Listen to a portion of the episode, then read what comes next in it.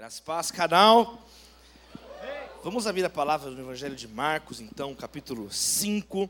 Fiquei tão feliz de estarmos juntos essa noite. E fiquei mais feliz ainda de saber que vocês estão estudando a palavra em série, de modo sistemático. Como é bom nós estarmos num lugar que preza, que ama a palavra de Deus. E eu quero ler um texto do verso 21 ao verso 34. O título do nosso estudo aqui é A Mulher que Forçou a Barra. Vamos ler aqui. Marcos 5, verso 21 até o verso 34. Diz assim a palavra de Deus: Tendo Jesus voltado de barco para outra margem, uma grande multidão se reuniu ao seu redor, enquanto ele estava à beira do mar. Então chegou ali um dos dirigentes da sinagoga, chamado Jairo. Vendo Jesus, prostrou-se aos seus pés e lhe implorou insistentemente: Minha filhinha está morrendo. Vem, por favor, e impõe as mãos sobre ela, para que seja curada e que viva. Jesus foi com ele. Uma grande multidão o seguia e o comprimia. E estava ali certa mulher que havia 12 anos vinha sofrendo de hemorragia. Ela padecera muito sobre o cuidado de vários médicos e gastara tudo o que tinha, mas em vez de melhorar, piorava. Quando ouviu falar de Jesus, chegou por trás dele, no meio da multidão, e tocou em seu manto, porque pensava: se eu tão somente tocar em seu manto, ficarei curada. Imediatamente cessou sua hemorragia e ela sentiu em seu corpo que estava livre do seu sofrimento. No mesmo instante, Jesus percebeu que dele havia saído o poder. Virou-se para a multidão e perguntou: Quem tocou em meu manto? Responderam os seus discípulos: Vês a multidão aglomerada ao teu redor e ainda perguntas: Quem tocou? Tocou em mim? Mas Jesus continuou olhando ao seu redor para ver quem tinha feito aquilo. Então, a mulher, sabendo o que lhe tinha acontecido, aproximou-se, prostrou-se aos seus pés e, tremendo de medo, contou-lhe toda a verdade. Então ele lhe disse: Filha, a sua fé a curou. Vá em paz e fique livre do seu sofrimento. Vamos orar? Pai, nós te louvamos pela tua palavra. Pedimos nesse momento que o teu Espírito Santo abra o nosso entendimento, que o nosso coração seja terra boa e que a semente da tua palavra frutifique nas nossas vidas. Nós oramos pedindo um restante de noite abençoado, Senhor. Abençoe a Igreja Batista do Povo, abençoe o João, toda a equipe do canal, pastor Jonas Neves, os missionários sustentados por esta casa de oração. Que haja, Senhor, uma vigília abençoada aqui essa noite. Seja dia de reconciliação, seja, ó Deus, um momento de reafirmarmos, ó Deus, a nossa fé, celebrarmos a salvação que temos no Senhor. Nós somos gratos, fala conosco. Em nome de Jesus pedimos, e a igreja diz: Amém. Eu vou dividir minha fala aqui em três partes, muito simples. Primeiro, Vamos fazer uma leitura analítica desse texto que a gente acabou de ler, aprofundar um pouquinho na passagem. Segundo, nós vamos tentar apreender o sentido do texto. Em terceiro lugar, nós vamos estudar algumas aplicações práticas para a nossa vida. Amém, queridos? Algumas direções pastorais para a nossa vida. O Evangelho de Marcos, ele é tão bonito, porque ele é um evangelho que tem alguns detalhes únicos nos evangelhos sinóticos, Mateus, Marcos e Lucas, três evangelhos com uma base comum, com muitas similaridades no texto. Mas em Marcos, essa cena que nós lemos da mulher que tocou no manto de Jesus, é o evangelho que melhor detalha essa cena. É o evangelho que melhor é, explica, tem mais detalhes aqui do que em Lucas, em, Mateus é bem rápida a maneira que Mateus retrata e registra esse esse milagre. Mas aqui o texto ele começa, a, a, a narrativa dessa mulher que estava sangrando, doente, enferma, está dentro de uma outra história. É uma história dentro de uma outra história. Tanto é que nós lemos só o início aqui do diálogo de Jairo com Jesus. Então, do verso 21 ao verso 24, Jesus ele está vindo de uma sequência de milagres. Marcos está mostrando o poder de Jesus, e o Jesus é o mesmo ontem, hoje e eternamente. Amém, queridos? E, e, e Marcos está mostrando esse poder de Jesus, esse poder real de Jesus. Jesus ele acalmou uma tempestade, Jesus ele exorcizou demônios, uma legião de demônios em um homem, que nós não sabemos o nome dele, a gente chama ele de um endemoniado gadareno, porque ele habitava nos cemitérios de Gadara. Então, Jesus ele acalmou a tempestade, ele exorcizou a tempestade. Ele, por assim dizer, ele exorcizou aquele homem cheio de demônios. E agora ele chega diante de outras questões, doenças incuráveis, situações de morte. E Marcos está mostrando então o poder de Jesus em todas essas situações. A soberania, o senhorio de Cristo em todas essas situações. Então o texto começa dizendo que Jesus voltou de barco para outra margem e uma grande multidão se reuniu ao seu redor. Só em Marcos tem esse detalhe que fala a grande multidão. Lucas menciona uma multidão, Marcos enfatiza que era uma grande multidão. É um retrato muito vívido da cena. E aí diz que quando Jesus chegou naquele lugar, então, ali aparece um homem chamado Jairo, que era um dos dirigentes da sinagoga. Sinagoga. A sinagoga é uma das instituições mais poderosas do mundo até os dias de hoje. O que é uma sinagoga? Eu moro aqui em São Paulo, num, num, num bairro com muitas sinagogas, e é muito forte. Hoje, sábado, estava lotado de judeus praticantes na frente da sinagoga. Todos os dias vão com a família inteira, vão com as crianças, no horário, até os dias de hoje. Quando que surgiu a instituição da sinagoga? Sinagoga é uma expressão grega que significa é, estudar junto, lugar de estudar junto. Lugar de estudar junto. Os hebreus, os israelitas, eles chamam de Beit Knesset, casa de reunião. Eu já estive lá em Jerusalém, o próprio parlamento político onde eles se reúnem, os, os representantes é, dos cidadãos de Israel contemporâneo, da nação do moderno Estado de Israel, chama Knesset, a mesma expressão, lugar de reunião. Também chamam de Beit Telifá, casa de oração. Mas em grego, que é a expressão que nós conhecemos, é sinagoga, lugar de reunião. Que lugar era esse? Quando o povo de Israel foi escravizado, lá no Egito, no, no, da Babilônia, né? O primeiro foi a escravidão no Egito, eles foram libertos, mas depois eles desobedeceram novamente a Deus, então tem uma espécie de segunda escravidão, um período que nós chamamos de cativeiro. Eles foram para a Babilônia. Na Babilônia, eles não tinham mais o templo então para cultuar a Deus. Então emerge essa instituição sinagoga. Eles começam a se reunir, juntavam alguns chefes de família, se reuniam em determinada localidade e iam para um prédio onde então, de modo sistemático, eles iriam estudar a lei de Moisés e realizar as suas orações, e é assim até os dias de hoje. É uma instituição séria, é uma instituição sólida. Quantos estão entendendo? Que perdura até os dias de hoje na cidade de São Paulo e em todo o mundo. Por que, que isso é importante? Porque Jairo era um dos chefes da sinagoga da Galileia. Não era uma coisa qualquer, não era um posto qualquer, como não é até os dias de hoje. Jairo não era uma pessoa qualquer, era um homem importante naquele contexto. Quantos estão entendendo? Era um homem, quer dizer, era um homem, olha o nome dele, Jairo. Jairo é a forma grega de um nome hebraico, Jair, que significa iluminado, aquele que brilha, que tem uma luz nele.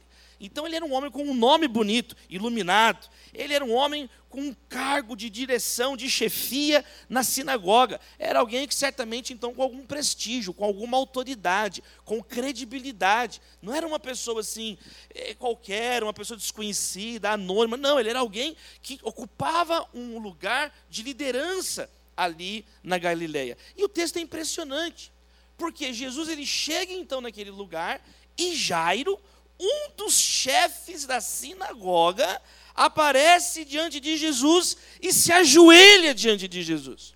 ele fica prostrado diante de Jesus. Imagine essa cena.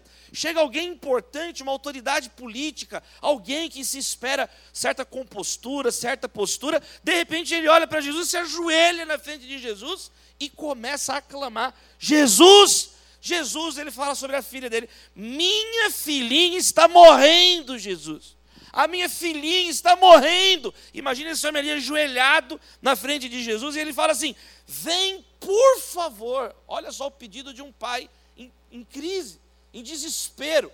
Ele diz: Vem, por favor, e coloca a mão sobre ela, para que ela seja curada e para que ela viva.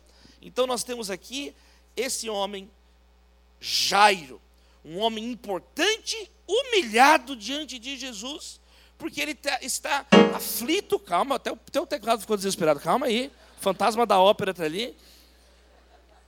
Ele ficou desesperado. Até o teclado ficou apavorado, tá vendo? Com o grito de Jairo. Por quê? Porque está repreendido. Ele chegou e falou assim: Minha filha vai morrer, não tem o que eu possa fazer. Eu vou agora pedir para Jesus: Jesus, tá ou não está? Vocês estão ou não estão estudando Marcos? Estão ou não estão? Jesus está vindo curando as pessoas, desde o capítulo 1. Capítulo 1 de Marcos, ele exorcizou um demoniado na sinagoga. Ele curou todo mundo. Na casa de Pedro, a sogra de Pedro estava com febre, ficou de pé. Fala que a cidade inteira se reuniu na porta da casa e traziam as pessoas doentes de tudo que era lugar. Peraí, Jairo ficou sabendo disso e falou: Peraí, vou lá para Jesus. E ele se ajoelhou então diante de Jesus, está pedindo, por favor. E o texto diz que Jesus foi com ele. Que desespero, que desespero. Quando há risco de desaparecer aquilo que nós mais amamos, nós não hesitamos em pedir ajuda. Nós não hesitamos, e é o que esse pai fez, é o que qualquer pai faz pelo seu filho que ama, é, o, é conduta natural, é a coisa mais atípica e mais anormal é um pai maltratar o filho. O próprio Jesus ensina isso. Ele falou assim: qual pai que, se o filho pedir um peixe, vai dar uma cobra? Né, qual o pai que, se o filho pedir um pedaço de pão, o pai vai dar uma pedra? Jesus mostra que o pai, a mãe, os parentes, né, as autoridades maternais, paternais que maltratam os filhos, eles se insurgem contra assim, a própria natureza que o Criador colocou em nós, o modo normal das pessoas agirem. E aqui estão vendo Jairo um homem piedoso, um homem na sinagoga, um homem então que se curva diante de Jesus. E aí, verso 24 fala que Jesus foi com ele. Jesus então foi, vamos lá na tua casa então, quer dizer, vamos lá. E uma grande multidão seguia e o comprimia, e Jesus estava indo para a casa de Jairo.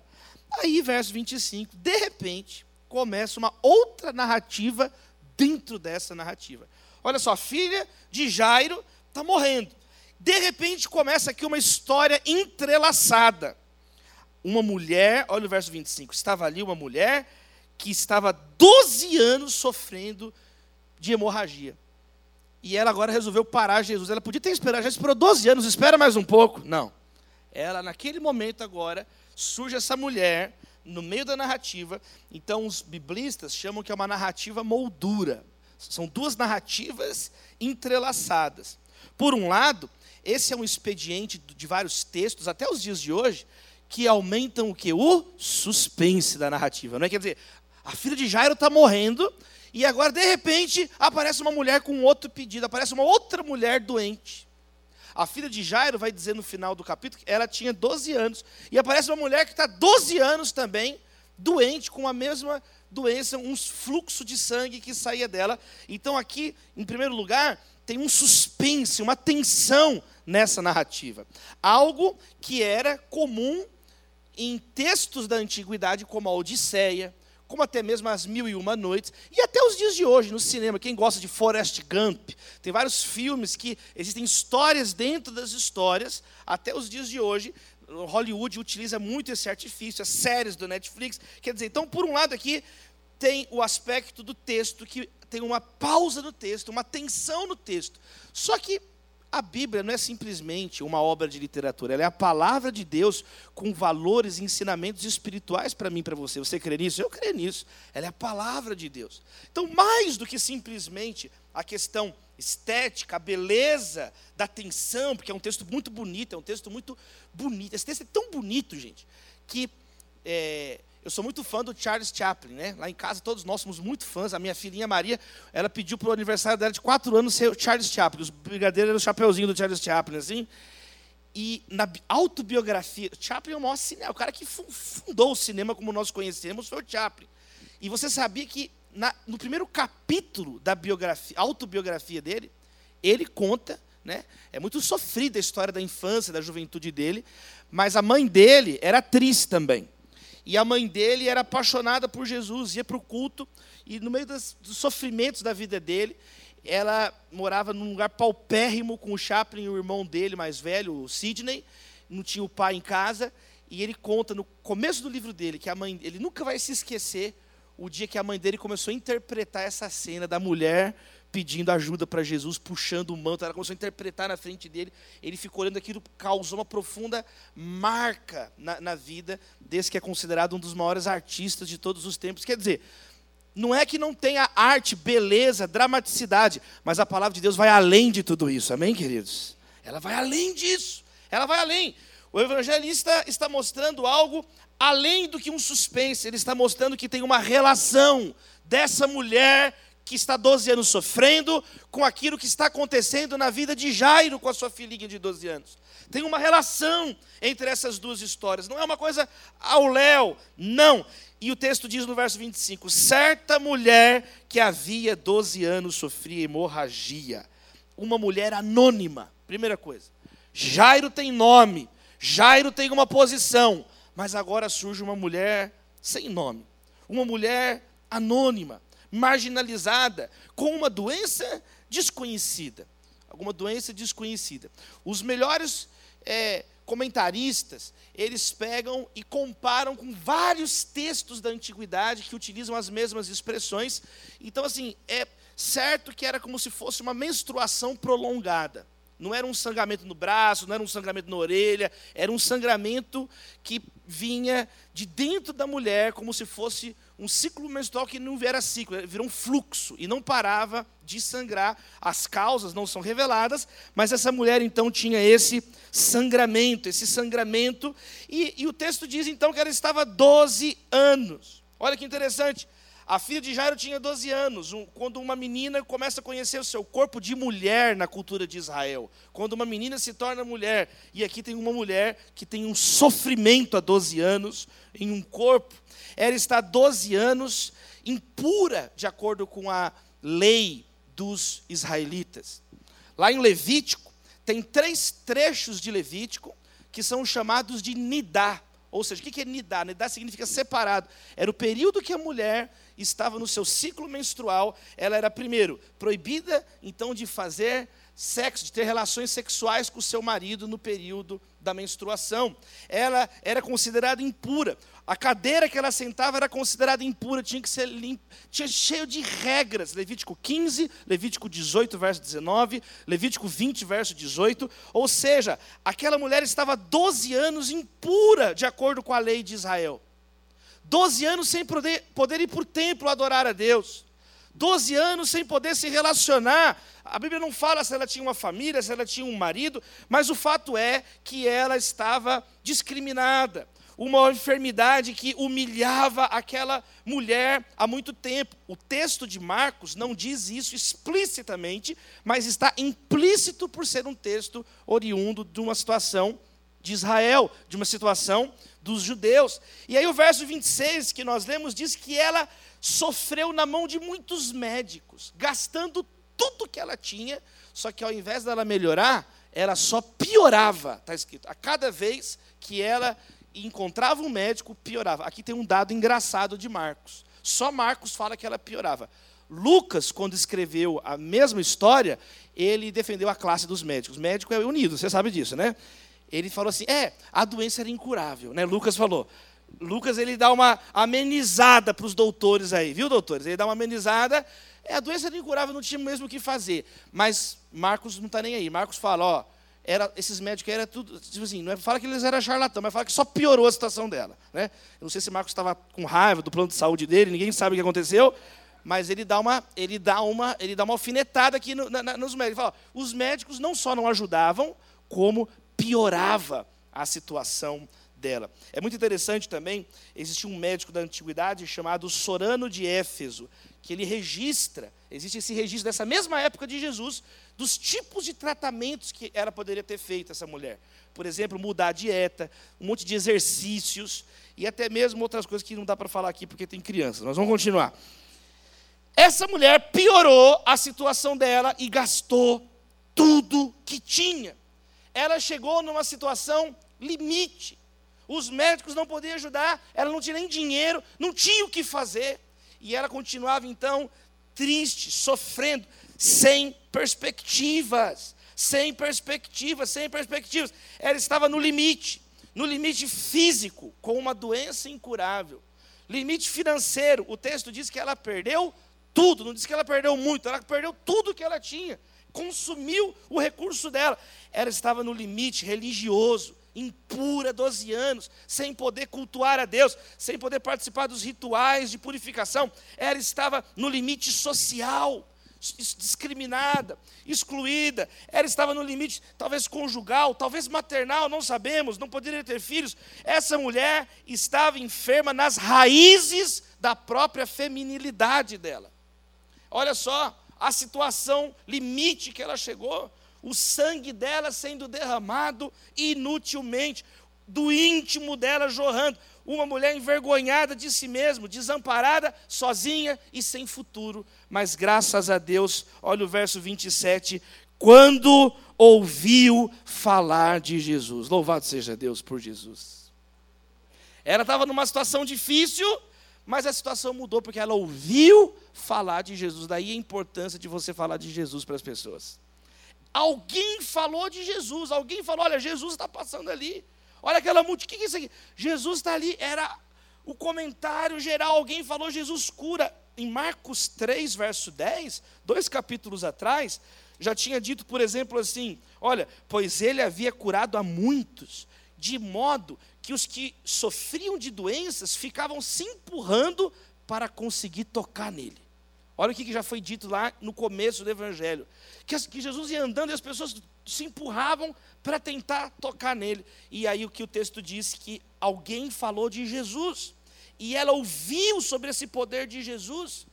E então veja só, as multidões que estavam ali perto de Cristo já tinham essa certa noção que Jesus era tão poderoso que saía poder dele. Louvado seja Deus. Eles já tinham essa, já tinha isso em torno de era tanto poder, tanta graça, tanta bênção que as multidões vinham e desde o capítulo 3 já fala que tentavam encostar nele e essa mulher que gastou tudo que tinha, sem perspectiva, triste, falou: "O quê? Eu vou lá". E olha só então o que, que o próximo verso diz, capítulo 5, no verso 27 e 20, 28, ela diz: ela pensou na com ela mesma: se eu tão somente tocar no manto dele, eu vou ficar curada. Isso é o que nós chamamos de solilóquio, que é quando a pessoa conversa com ela mesma. É muito importante você conversar com você, você não está ficando doido, amém, irmã? É você conversar, você colocar os seus pensamentos no lugar, amém, queridos? A pessoa que não conversa, não tem esse tempo de vida interior, o salmista fala assim: peraí, por que, que você está tão abatida, minha alma? É ele conversando com ele mesmo tem problema nenhum. Você colocar os seus pensamentos, assentar os pensamentos. Muitos jovens têm medo disso. E aí o que, que fazem? Preferem se alienar com drogas, com rachixe, com cocaína. O medo de pensar. O medo de refletir sobre a própria vida. O medo do que, que pode encontrar dentro de si mesmo. Essa mulher não teve medo, ela pegou, ela raciocinou. Extremamente racional. É muito lindo o texto. Ela pensa. Ela fala: está todo mundo falando desse Jesus, quer saber? Se eu só encostar nele, eu vou ser curada. Ela pensou isso no seu íntimo, ela pensou isso no seu próprio coração. E aqui a gente percebe então que Jesus despertou nela fé. Jesus despertou nela uma atitude diferente. E aqui nós temos um grande contraste entre essas duas figuras, Jairo e essa mulher sem nome. Jairo diz que ele viu Jesus e foi até ele. Já essa mulher não viu Jesus, ela ouviu falar sobre Jesus e foi até ele. A Bíblia diz que Jairo apareceu na frente de Jesus e se ajoelhou na frente dele. Mas o texto de, vai dizer que ela quando ouviu falar de Jesus, chegou por trás dele, no meio da multidão, e tocou no seu manto. Ela chegou furtivamente atrás e puxou, assim que teve a oportunidade. Jairo não tocou em Jesus, foi o contrário. Ele falou: Jesus, coloca a mão na minha filha, impõe sua mão sobre ela e ela vai ser curada. Já essa mulher não. Ela não pediu para Jesus tocar nela. Foi ela que saiu pegando em Jesus. Eu vou encostar nele. Era o contrário de Jairo. Jairo era rico, tinha uma casa estabelecida, sinagoga. Ela gastou tudo que tinha, estava numa situação difícil do ponto de vista econômico. Ele estava na sinagoga, era chefe da sinagoga. Ela proibida de participar dessas associações religiosas. Jairo estava emocionado. Ele grita, o pedido dele não é emocionado, ele está emocionado. Ela está com a razão. Ela pensou, ela fez um raciocínio. Era movido à emoção. Aquela mulher movida ao pensamento, à razão. Eu vou tocar nele e vou ser curado. Ele em uma dor pública. Ele, a multidão indo para a casa dele, sabia o que estava acontecendo com ele. Ela, numa dor íntima. Ela, com uma ferida secreta. Ela, com uma dor muito íntima na vida dela, esse sangramento nela.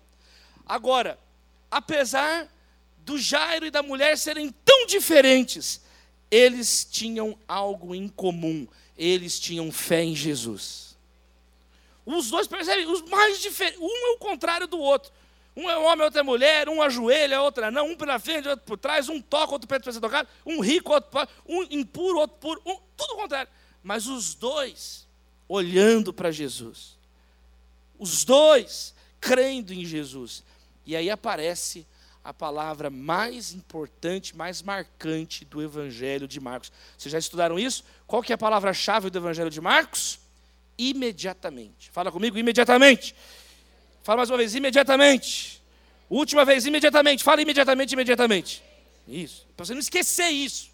Aqui agora é uma escola sabadal, tá vendo? Imediatamente. Isso é coisa básica de Evangelho de Marcos. Não tem como você tá, sair de uma série do Evangelho de Marcos sem saber isso. Imediatamente é a palavra, coisa básica de, de estudo bíblico. Imediatamente é a palavra-chave do Evangelho de Marcos. Assim como cumprimento é a palavra-chave de Mateus e assim por diante. Mas por que que é? Porque ela aparece 42 vezes no Evangelho. É a palavra euteos, que é na mesma hora, imediatamente, logo então, mostra a velocidade de Jesus, o serviço de Jesus, a prontidão de Jesus. Só para vocês terem uma ideia, a palavra imediatamente aparece 42 vezes em Marcos. Em Mateus, aparece sete vezes. Em Lucas, aparece uma vez apenas. Só para vocês terem um padrão de comparação. Então, é uma palavra ressaltada, que mostra Jesus, o servo de Deus, o servo sofredor. Você sabe que Marcos não tem os discursos de Jesus, tem as ações de Jesus. O foco do evangelho de Marcos está nas ações de Jesus imediatamente. Imediatamente a narrativa não tem nem preâmbulo. Você sabe que Mateus remonta a genealogia de Cristo até Davi e Abraão. Lucas remonta a genealogia de Jesus até Adão. João apela, no princípio era o verbo, até a eternidade. Marcos não fala da eternidade, não fala do Adão, não fala de, Israel, ele já começa. E Jesus foi batizado, ele já começa. Ele é, aquele, é aquela pessoa que não tem paciência de ver filme longo, entendeu? Aquela pessoa que gosta de ler livro curto, aquela pessoa que é rápida, leia Marcos. Você vai gostar de Marcos. Marcos vai direto ao ponto. Marcos, na história da interpretação de Marcos, é atribuído, muitos dos, dos grandes biblistas, intérpretes de Marcos, falam que ele é um evangelho escrito para o romano, que era um povo rápido, era um evangelho mais rápido, um evangelho que explica quando tem palavras em hebraico, que ele, ele tem notas que explicam, notas culturais para explicar o outro povo. Não é interessante a palavra de Deus? E aí, o Evangelho de Marcos, então, aparece a palavra aqui imediatamente ela foi curada. Imediatamente. Na mesma hora, ela foi curada, mostrando, sabe, Jesus sempre pronto, ativo, incansável, não tem lugar para moleza no Evangelho, louvado seja Deus.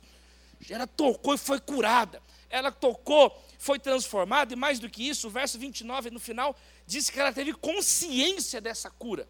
Ela teve consciência. Uma possível tradução da cura aqui é a fonte de sangue secou.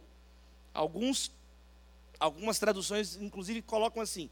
Não fala que ela foi curada, fala, então, a fonte de sangue secou. A fonte de sangue secou. E ela então foi liberta do sofrimento dela, ela foi liberta daquilo que estava flagelando ela. Aí Jesus tem consciência disso também. Do mesmo modo que ela vê que foi curada imediatamente, Jesus imediatamente fala: Quem me tocou? E aí vem os discípulos, com toda a jumentalidade deles, falar coisas com Jesus. Ah, Jesus! Está todo mundo aqui, como que alguém te tocou? Essa multidão aqui, como é que você pergunta uma coisa? Jesus, ele, ele era o príncipe da paz, amém, queridos irmãos? Aprendi de mim que sou manso e humilde de coração. Porque com certeza Jesus quis matar os discípulos várias vezes, aqui sem dúvida foi uma delas. Né? Eles subestimam. Essa é uma coisa que você não pode ter. Você, é quem tem discípulo e discípula de Jesus aí? Você não pode subestimar a sabedoria do mestre. Você não pode subestimar a sabedoria de Jesus. A história é antes e depois dele, você gostando ou não, você sendo crente ou não. Evangelho, o problema é seu, é antes e depois de Jesus.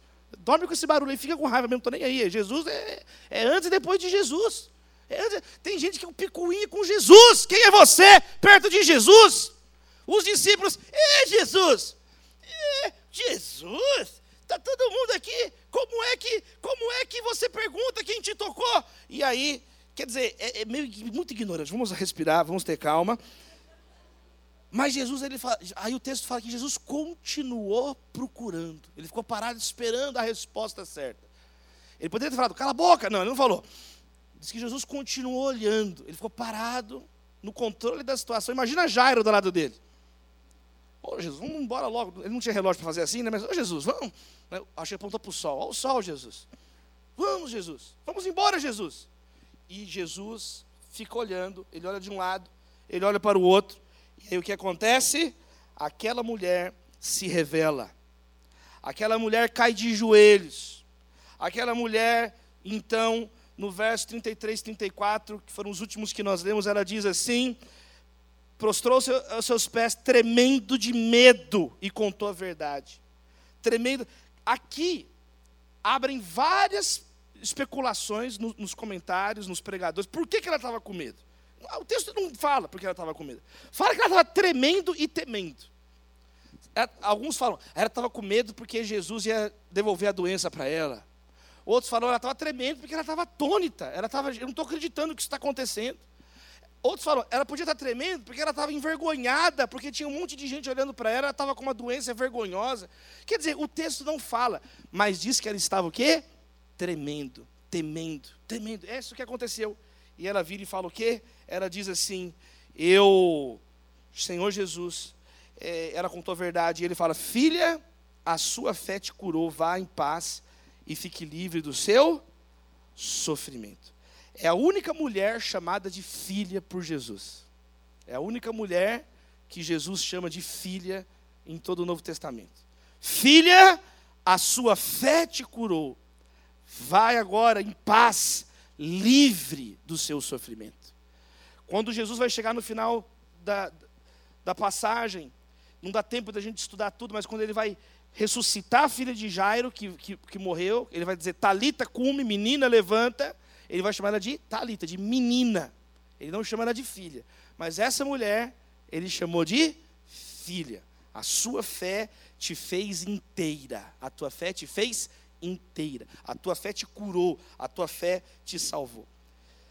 Qual que é o sentido, significado desse texto? Bom, antes de mais nada, em primeiro lugar, de modo muito claro, nós já ressaltamos isso no início. Marcos está mostrando aqui o poder de Jesus, o senhorio de Jesus, o poder de Jesus sobre a tempestade e a natureza. Todas as coisas vieram dele, por ele, foram criadas nele. O poder de Jesus sobre os espíritos malignos. Aquela legião que habitava naquele homem foi liberta por Jesus. Um homem que habitava no sepulcro, um homem que se feria, Está vendo? Um homem que se feria, que se machucava. É isso que o diabo quer. O diabo quer ver você se machucando. O diabo quer ver você se torturando. Igual no Antigo Testamento fala dos sacerdotes de Baal, que ficavam se flagelando, se cortando. Olha, nós somos purificados por Jesus, ele morreu na cruz do Calvário e nos libertou. Ele nos libertou. Você não tem que ficar se. Não é você que se salva, é Jesus que nos salvou. E aí, Jesus liberta aquele homem dos demônios. Ele está sentado, vestido, em perfeito juízo. E agora, Jesus liberta essa mulher de uma doença incurável. E na sequência, ele vai ressuscitar a filha de Jairo, ele vai vencer a própria morte. Como Paulo diz em 1 Coríntios 15, 26, o último inimigo a ser vencido é a morte. Então aqui são quatro cenas: a tempestade, os espíritos malignos, uma doença incurável e a própria morte. Foram derrotados por Jesus, foram vencidos por Jesus, porque Ele é o Rei dos Reis e Senhor dos Senhores. Ele é o supremo libertador, Ele é o único salvador, Ele é o único mediador entre Deus e os homens, Ele é a luz do mundo, Ele é o pão vivo que desceu do céu, porque Deus amou o mundo de tal maneira que deu o seu Filho unigênito, para que todo aquele que nele crê não pereça, mas tenha a vida eterna. Louvado seja Deus por Jesus. Louvado seja Deus por Jesus, aplauda o nome dEle. Diante de Jesus, todo joelho se dobrará e toda língua confessará que Ele é Senhor. Primeira vez que eu preguei aqui no canal, uns 10 anos atrás, eu falei aqui uma frase assim, que eu estava curioso, né? 10 anos atrás estava na moda o café descafeinado. Olha como nós somos velhos, né, gente? eu tenho 22 anos que eu prego a palavra, talvez é a sua idade. Eu comecei a pregar em 2001. Comecei a pregar em 2001. E aí teve a época do café descafeinado. Hoje tem café descafeinado, Aí eles lançaram leite sem lactose. Em breve eles farão pão desponzado. Mas nunca vai ter salvação sem Jesus, amém? Nunca vai ter o evangelho sem Jesus. Então, aqui nós temos um Jesus que não só vence a tempestade, os espíritos malignos a, e tudo, ele também rompe as barreiras. Ele salvou aquele homem que era um pária, que morava num cemitério endemoniado. Ele salvou uma mulher excluída da sociedade, às margens da sociedade, mas ele também abençoou Jairo, que era uma autoridade, os excluídos, as autoridades, todos podem ser alcançados pela graça de Jesus. Os homens fazem separações, mas o amor de Jesus, ele é maior. Esse texto então mostra a superioridade de Cristo sobre o dinheiro que o dinheiro não podia fazer por aquela mulher, o que o dinheiro não pode fazer por nós, Jesus pode fazer, ele pode nos salvar, não tem dinheiro que compre a salvação. A paz, você nunca viu uma loja vendendo aqui vende paz. Nunca viu. Mas Jesus ele tem algo que o dinheiro é incapaz de oferecer.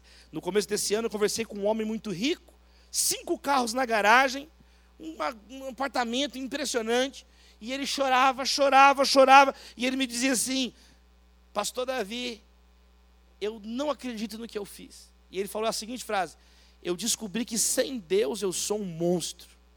Sem Deus eu sou um monstro. Eu nunca imaginava que eu seria capaz de fazer o que eu fiz. Eu preciso de Deus. O dinheiro não é suficiente. Esse homem falando, chorando, chorando, chorando.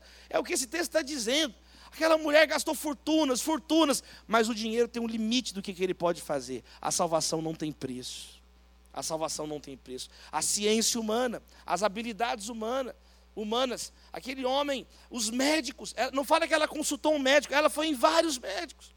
Basta você fazer uma visita aqui nos hospitais mais importantes do, do Brasil, que estão aqui em São Paulo, Einstein, Ciro Libanês, São Luís.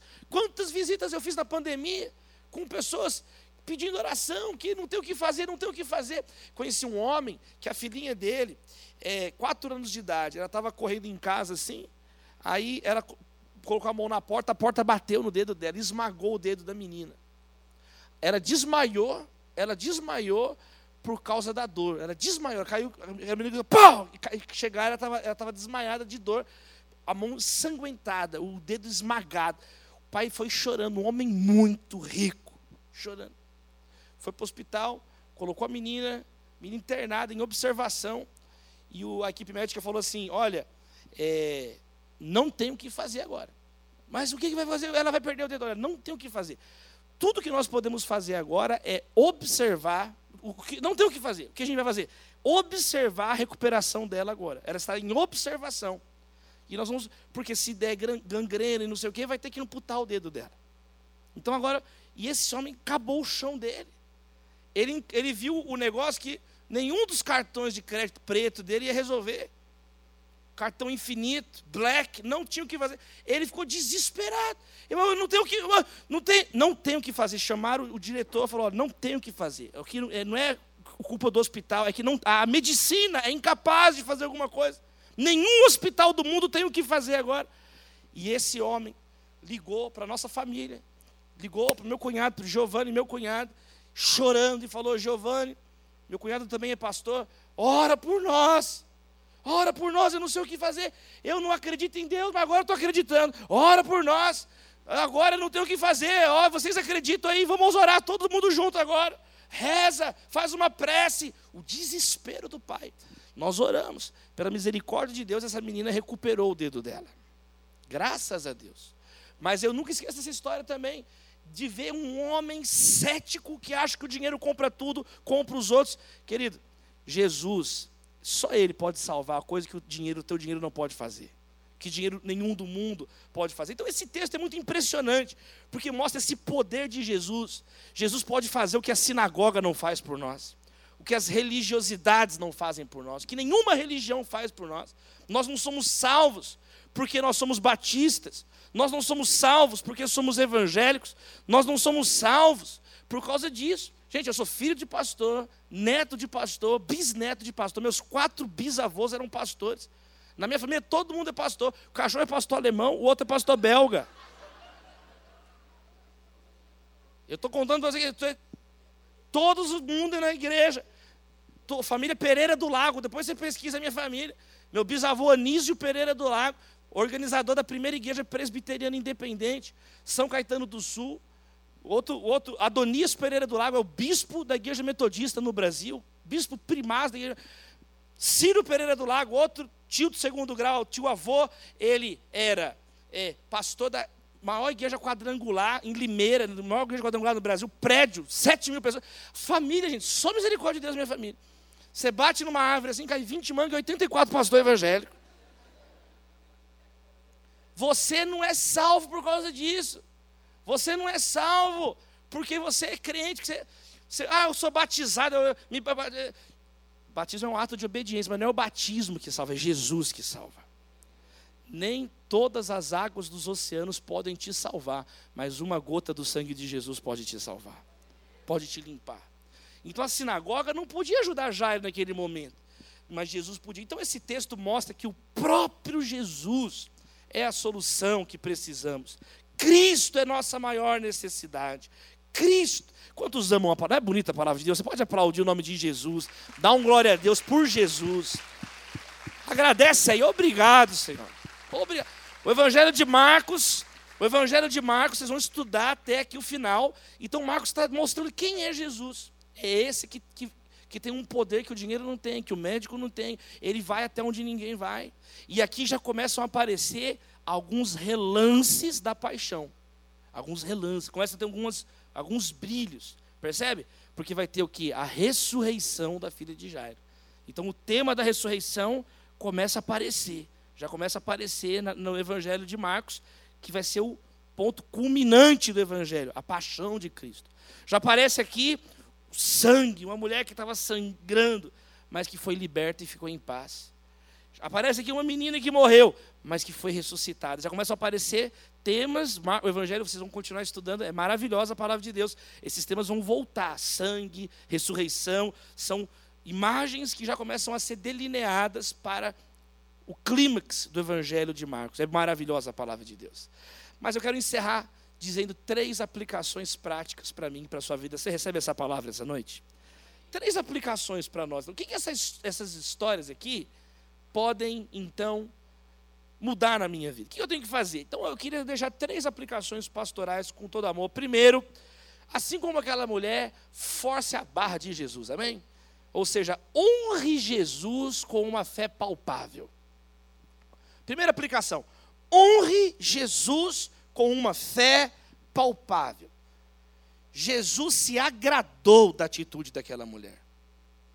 Aquela mulher ficou até com medo, mas ele falou: Olha, Vá em paz, a tua fé te curou. Você está livre do seu sofrimento. Vá em paz. Jesus elogiou, chamou ela de filha. Minha filha, é isso mesmo, essa aprendeu. Essa, essa é a minha família espiritual. Em outra passagem do Evangelho, perguntaram para Jesus quem que é sua família. Jesus, sua família está aqui fora. Estava falando de Maria, dos irmãos. Ele falou: não, a minha família são vocês que obedecem a minha palavra. Esses são os, as, os meus verdadeiros parentes. Esses são os meus verdadeiros familiares. E ele chamou essa mulher de filha. Ele próprio diz que é parente dele quem obedece ele, faz parte da família dele. E ele falou, chamou ela de filha, você me obedeceu, você fez algo que me agradou. Então eu quero te incentivar essa noite, baseado na palavra de Deus, sabe, a, a refletir sobre qual que é a palpabilidade da sua fé, a tangibilidade da sua fé. Ela é uma fé teórica, ela é uma fé da cabeça, ou é uma fé encarnada? Jesus, ele tabernaculou entre nós, ele habitou entre nós. João capítulo 1, verso 14. No começo de 1 João está escrito que o que nossos olhos viram, ouvidos viram e ouviram, e nossas mãos tocaram. Tomé tocou em Jesus, ele estava incrédulo. Então, tem uma frase que eu gosto muito que é assim: na era digital, não deixe de usar suas digitais. Hoje, nós temos um, muitas vezes pessoas que têm uma fé asséptica, não encosta ninguém, não fala com ninguém, não manifesta o amor por Jesus. Esse texto nos ensina algo diferente nos ensina a termos uma atitude, nos encoraja a termos uma atitude. A minha oração é que 2023 seja um ano de atitude na sua vida e na minha. Um de atitude, orar, clamar, tem a vigília daqui a pouco, vamos derramar coração diante de Deus. Vamos orar pelas famílias, vamos orar pelo nosso país. Vamos parar de reclamar, reclamar vicia. Às vezes ele reclama, é sempre culpa do outro, do outro, do outro, do outro. Não, vamos mudar isso. Nós somos cristãos, nós amamos Jesus. Vamos aprender a clamar por Jesus, por salvação, por transformação. Então, sabe, o meu pai sempre fala assim, que às vezes, ele sempre me encoraja a tomar decisões. Ele fala assim, meu pai, é filho, enquanto você fica aqui, assim, é, não sei se é creio, se não creio, Deus ele fica assim, é, não sei se abençoo, se não abençoo. Sem fé é o quê? Impossível agradar a Deus. Impossível, é uma impossibilidade. Você pode participar do canal Jovem Sem Fé, pregar sem fé, cantar sem fé, ficar no slide sem fé, fazer tudo sem fé, mas não vai fazer nada que vai agradar a Deus, porque sem fé é impossível agradar a Deus. Essa mulher, ela ouviu sobre Jesus, creu em Jesus, foi até Jesus, falou: Olha, se eu tocar, ela foi elogiada por Jesus. Eu quero te dizer isso, Mateus 7, verso 8: Olha, bata e a porta vai ser aberta. Jesus ele, ele encorajou, olha, tem gente que pede, tem gente que busca, encontra, e tem gente que bate, toca na porta, percebe? Está falando, está indo, tem o cara que está batendo. Essa mulher quase bateu em Jesus. Ela foi por trás e pegou Jesus, segurou no manto de Jesus. Ela foi e segurou. Eu quero te incentivar. Às vezes você tem, sabe, uma vez assim, é, sabe? É, vamos, igreja, vamos. Está morrendo. Incredulidade em pessoa. Ô oh, incredulidade da Silva, vamos melhorar isso aí? Essa mulher agarrou Jesus. Pensa nisso. Foi até Jesus, puxou, derrubou. Pênalti. Puxou Jesus. E Jesus gostou, é isso mesmo. Buscar-me-eis e me achareis quando me buscar de todo o vosso coração. Não é buscar Jesus um pouquinho, não é buscar Jesus às vezes, não é buscar Jesus, sabe, orar. Não é preencher o formulário do imposto de renda. Louvado seja Deus por isso.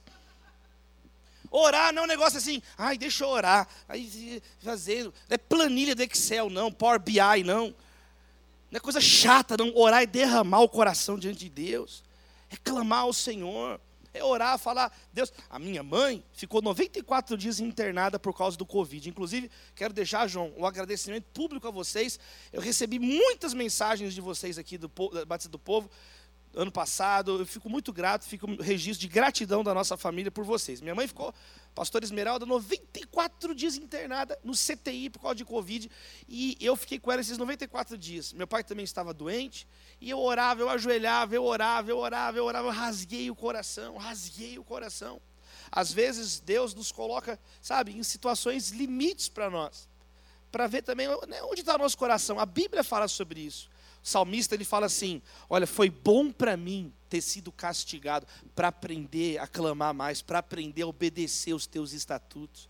A Bíblia fala que não é toda vez. Quem está entendendo? Mas às vezes tem situações na nossa vida que Deus permite para a gente orar mais, para a gente buscar mais a Deus. Poxa, você está numa igreja que é uma referência no mundo. Privilégio que você tem de estar aqui. Igreja Batista do Povo. Quantos jovens gostariam de estar num culto como esse essa noite? Num auditório como esse, num lugar que vai ter uma vigília, num lugar que está o pastor Jonas Neves abraçando quem está na recepção, num lugar, sabe, que você é amado, você há um carinho por você, é uma equipe, é um planejamento todo amoroso. O João, a equipe fazendo, antes o pastor Igor Juncker, toda a equipe aqui, toda a equipe orando, semeando, orando por você, mas às vezes você é o quê? Tiranossauro Rex da fé, é uma pessoa que não vai, não desenvolve, não desembucha não, você vai sair daqui com uma fé ousada, você recebe essa palavra. Vai diante. Eu vou contar uma história. Eu contei essa história o ano passado inteiro. Se você já ouviu, me perdoe, mas eu vou contar porque tem gente que não ouviu. Eu cheguei no aeroporto, João, de Santos Dumont, segunda-feira de madrugada. E é o pior lugar do mundo para você estar no Santos Dumont, que nada funciona no Rio de Janeiro, nada anda. É fila para todo lugar, tudo fila, tudo fila, tudo fila, tudo fila, gente. É Rio da fila, tinha que mudar o nome e, e, e, e tudo parado no, no, detector de metais, as pessoas apitando, as pessoas apitam, elas apitam, elas a perna, apita, apita, apita. Tira, gente, quando você vai, tira, tira o que apita para passar. Aí, parado, e eu tô lá 5 da manhã, 5 da manhã, parado, a filha não andava, morrendo de sono. Falei assim, não, eu vou começar a semana bem. Eu coloquei um fone, coloquei o louvor, comecei a louvar a Deus. Deus abençoa essa pessoa, a cara dela está endemoniada, assim, abençoa abençoa essa pessoa. Comecei a orar, Deus abençoa essa pessoa, abençoa que vai ser uma benção essa semana. De repente eu olhei assim, tinha uma mulher grávida. No, no começo da fila, uma mulher grávida, totalmente grávida, uma mulher totalmente grávida, assim, com o um marido. O marido, um banana. Ele, ele escreveu aquele livro, O Diário de um Banana. Todos aqueles livros foi ele que escreveu. O cara do lado, assim, o cara um banana, o cara parado, assim. E a mulher grávida. E ninguém abriu espaço para ela passar. E eu lá no meio da vida, eu fiquei olhando aquilo assim, fiquei olhando aquilo assim. Falei, não, tá errado isso aí. Eu tirei o fone. Ô, oh, pessoal, oh, tem uma grávida aí, abre espaço para a grávida passar logo, pelo amor de Deus. Aí as brasileiras sem vergonha demais. Oh, eu não tinha visto, olha, eu não sabia que você estava aqui. Por favor, pode passar, não, pode passar. Aí a grávida passou. Ai, ai senhor, obrigada, obrigada. O bebezinho. Hum, passou, passou na frente, né? O banana, é, que planeta eu estou, né? Andando assim, né? Aí ela foi, passou, todo mundo sem reação, todo mundo, sabe, caindo dos pedaços. Ficaram me olhando, o que, que a gente faz agora? Eu falei, nada, fecha aí, segue a fila aí, vai circulando aí. E aí, quer dizer, você é o embaixador de Deus onde você estiver. Amém? Você é uma mulher de Deus onde você estiver. Para fechar a história, quando eu terminei é, a fila e passei, cheguei assim no saguão para entrar, pegar o voo, a mulher estava lá com a mulher, o bebê, banana, me esperando. A mulher veio, ficou esperando me agradecer. Ô oh, senhor, obrigada, muito obrigada por, por, por isso. Falei, nada. Aí você já aproveita, eu já evangelizei a grávida toda, já evangelizei ela. Ela perguntou, você é aqui do Rio? Eu falei, eu não, eu sou lá de São Paulo. Eu sou pastor, eu estava na igreja aqui, estou indo para casa. Inclusive, eu queria fazer uma oração pelo bebê. Ela, ai, você vai ajoelhar. Eu falei, não, fica de pé. A mulher, a mulher começou a chorar, eu comecei a orar. Deus abençoe esse menino, que ele não seja igual ao pai dele, Senhor. Tem misericórdia. Abençoe abençoe esse homem aqui, Senhor. Que ele vire um homem de Deus, responsável, que ama a esposa. Abençoe essa mulher, Senhor. Eu orei. O que eu estou querendo dizer? As coisas mais simples, muitas vezes, é onde a nossa fé é demonstrada. As coisas mais simples é onde você. Peraí, você crê em Jesus? Você crê em Jesus de verdade? As coisas mais simples se torna um momento de orar por alguém, se torna um momento de você testemunhar Jesus. Quando você vê, você está falando de Jesus, essa mulher, essa história tão bonita mostra isso. Né? Ela é um elogio a essa ousadia da fé. É, sabe? É um elogio a uma fé ousada, uma fé que toca, uma fé que atravessa a multidão, uma fé que não dá desculpa, mas uma fé que vai adiante. Imagine a pessoa que contou isso para essa mulher sobre Jesus. Né? De onde que veio essa fé? Alguém falou para ela, olha, Jesus ele cura. Esses médicos que não curam, Jesus ele vai, ele vai andando, vai curando geral. Esse cara, ele vai, andando, ele vai curando. Então, fale de Jesus para as pessoas. Fale o que Jesus tem feito na sua vida. Agora, por que, que você não fala? Porque não tem feito nada na sua vida, você não tem fé. A sua vida é uma qualquer, não, é, é, forma, é formal, é um religioso de fachada. Então, em nome de Jesus, eu creio, nós vamos honrar Jesus com uma fé palpável. Uma fé palpável. Para fechar esse ponto, estava no Piauí, lá na igreja do Angelim, do pastor Fred Arraes, estava no, no Piauí, e ele me contou uma história tão linda. Uma irmã na igreja, muito pobre, não tinha nenhum dinheiro em casa, enfrentando uma situação financeira assim muito difícil. Ela chegou no final do culto para o pastor Fred, nosso amigo, e falou assim: Pastor, olha, eu estou nessa situação muito difícil. Deus vai me abençoar, mas eu estou numa situação difícil. Mas mesmo assim, eu não posso dar oferta, não posso contribuir. Eu quero vir aqui esse mês, uma vez por semana, eu quero varrer a igreja, limpar a igreja, vai ser a minha oferta para Deus. Aí o pastor Fred, não, irmão, você não pode fazer isso, não. Não precisa, tem equipe. Ela falou assim: olha, e aí de vocês falar uma coisa contrária. Porque você não pode me impedir de cultuar o meu Deus, você não pode me impedir de demonstrar o meu amor por Deus. Ela pegou e deu uma bronca no pastor. O pastor falou: me, me perdoa, irmã. E deixou. E ele me mostrou essa irmã. Ele me mostrou essa irmã. Falou: aquela irmã ali. Ela pegou e foi. Peraí, uma fé em Deus. Quem está entendendo? Que não dá desculpa, que vai, que quer servir, que quer demonstrar o seu amor por Deus. E ela foi com todo amor durante um mês e ajudou a limpar a igreja, varrer a igreja, cuidar da salinha para as criancinhas, o berçário, com todo amor, com todo amor, com todo amor. Então, eu, a gente vai conhecendo pessoas, às vezes, em situações que elas tinham tudo para desistir e, ao contrário, elas amam ainda mais a Deus. E, por outro lado, pessoas que poderiam estar agradecendo a Deus, jovens que têm tudo, jovens que mimadinho, jovem, tudo no telinha, tudo bonitinho, tem tudo pago, tudo, e reclamando, sabe? umas molecagens. Vamos crescer na fé em nome de Jesus. Vamos crescer, vira um homem de Deus, vira uma mulher de Deus, sabe? Compatível à sua idade biológica, cronológica, com a, com a maturidade espiritual em Deus. Amém, queridos? Compatível, peraí.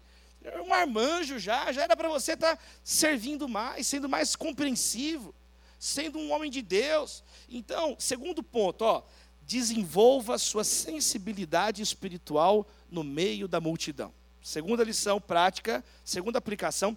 Esse texto também tem essa lição, né, para gente, porque Jesus ele está querendo ensinar algo para os seus discípulos. Jesus está, quando ele vira e fala, para quem me tocou, saiu o poder de mim. Ele está querendo ensinar uma coisa para os discípulos, não é para os discípulos ficar alienados. Nossa, Jesus, você tá, por que você está falando isso? Tem um monte de gente, Jesus, não me diga. Né?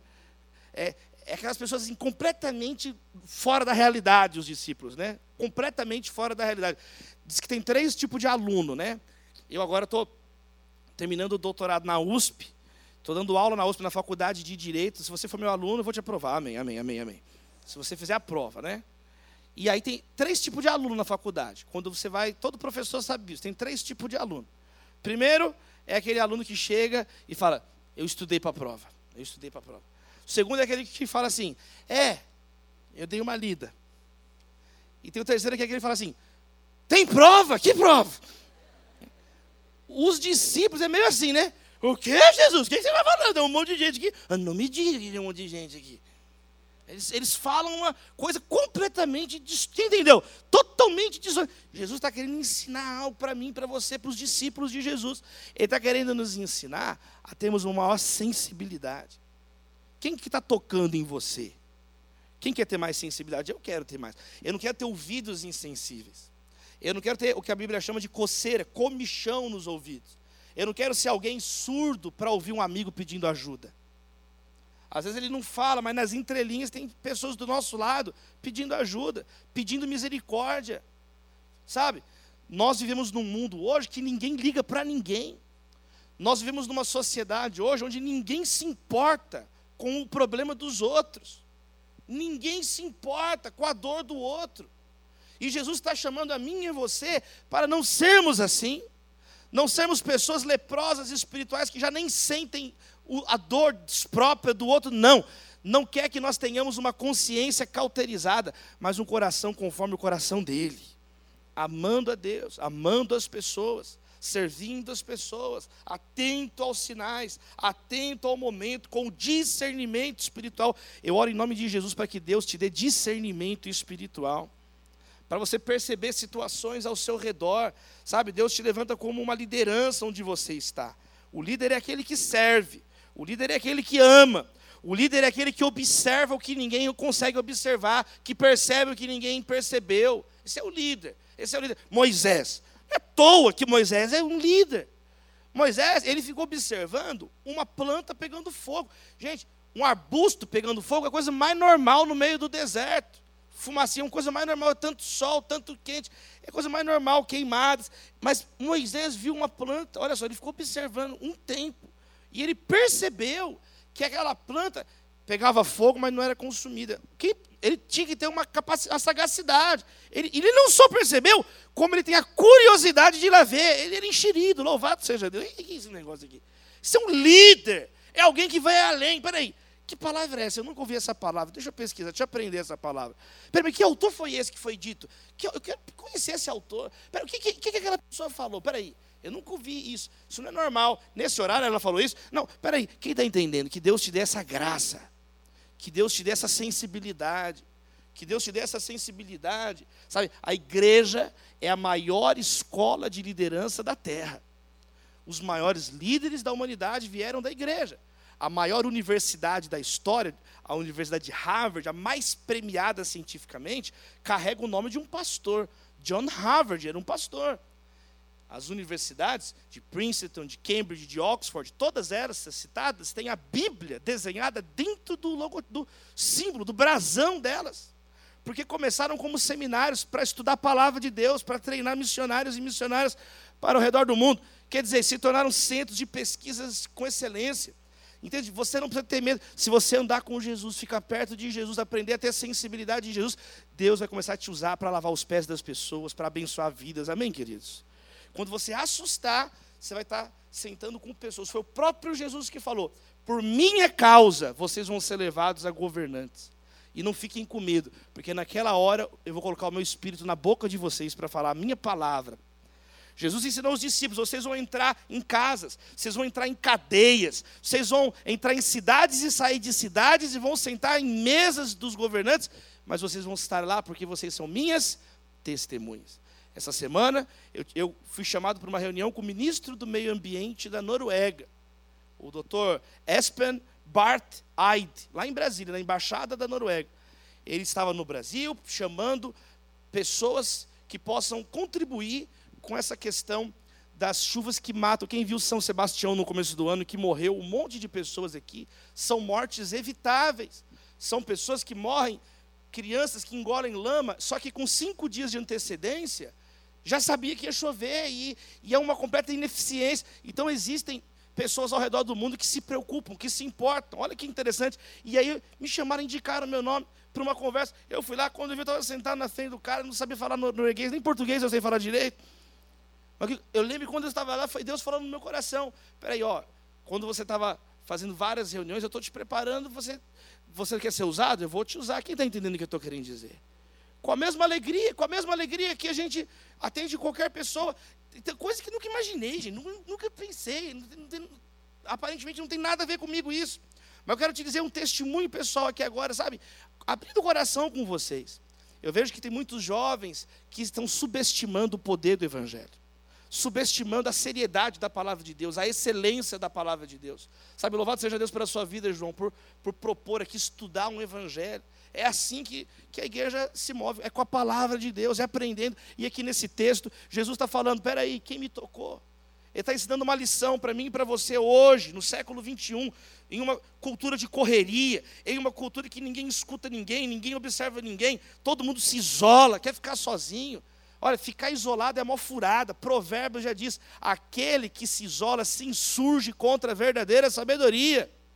Pessoas egoístas só querem. Sabe, qual que é o grande problema de você morar sozinho? Sempre é sua vez de lavar a louça, amém, queridos? Você tem que aprender isso. Espera aí, eu preciso estar em comunhão. Abre sua mão, abre sua mão. Deus, dá amigos para nós, em nome de Jesus. Amigos para nós. Terceira e última aplicação para a gente orar louve publicamente a Jesus pela cura das suas feridas secretas. Jesus transforma as suas feridas secretas em um testemunho público. Aquela mulher sofria, Aquela mulher tinha uma vergonha, uma dor na vida dela por 12 anos. Mas Jesus a curou, Jesus a libertou. Ela, ela tinha sido humilhada por essa ferida secreta que ninguém conhecia.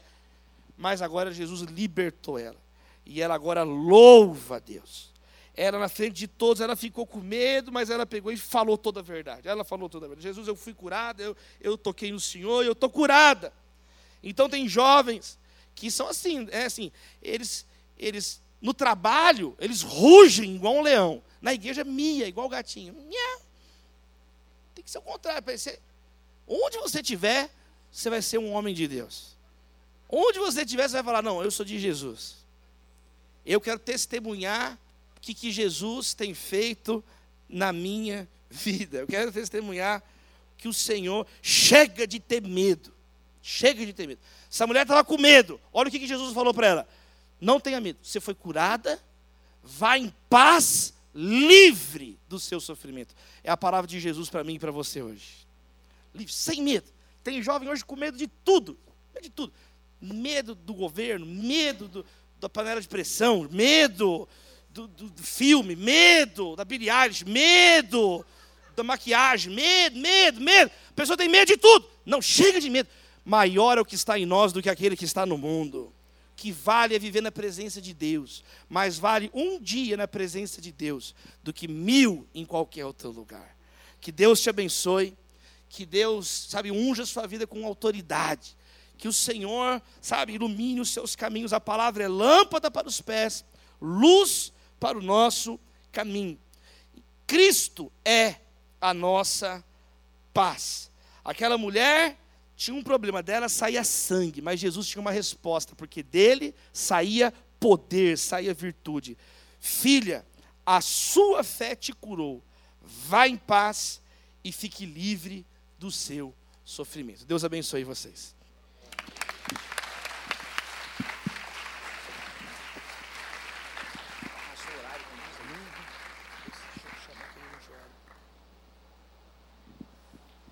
Queria que vocês se colocassem em pé, por favor, nós vamos orar.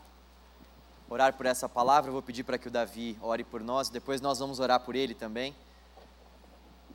Estava dois anos para vir aqui, rapaz, então por favor, ore por nós. Quando orar, abre a mão, abre a mão, abre a mão, abre a mão. Deus, muito obrigado, Senhor. Amém. Nós te louvamos por essa noite. Nós te louvamos pela tua palavra. Nós te louvamos, ó Deus, porque a tua palavra, ela nos edifica, ela nos consola, ela nos exorta. Ó Deus, e nessa noite nós vimos, Senhor, essa história que revela o teu poder, a tua graça, a tua misericórdia. O Senhor, o mesmo que acalmou a tempestade, que expulsa espíritos imundos de nós, é o mesmo que cura aquilo que é incurável. É o mesmo que realiza a salvação em nós, nos limpa, nos purifica do pecado. Como o texto diz, a tua fé te fez inteira, o Senhor nos recompõe. Deus, nós oramos então essa noite por todos que estão partidos. Eu oro, Senhor, por cada mulher, em especial pelas mulheres, esse mês de março, onde no mundo inteiro se celebra o Dia da Mulher. Nós queremos orar por as mulheres desta igreja, as mulheres aqui representadas, pelas nossas mães, pelas nossas filhas, pelas nossas esposas, noivas, namoradas.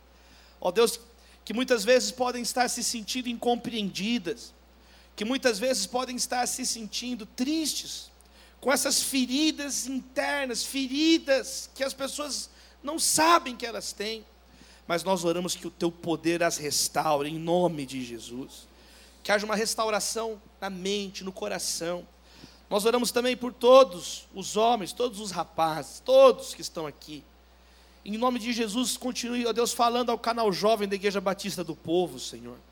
Que essa série sobre o Evangelho de Marcos seja um marco nessas vidas, ó Deus. Um marco na trajetória, um marco na trajetória do canal. Ó Deus, continue abençoando a vida do João, sua família. Ó Deus, todos os pastores com ele. Ó Deus, porque nós somos gratos também por tudo que tem sido feito aqui. Ser um lugar de salvação, ser um, uma igreja séria, no meio, Deus, de tanta notícia ruim, tanta notícia triste. Nós nos alegramos como família do Senhor essa noite.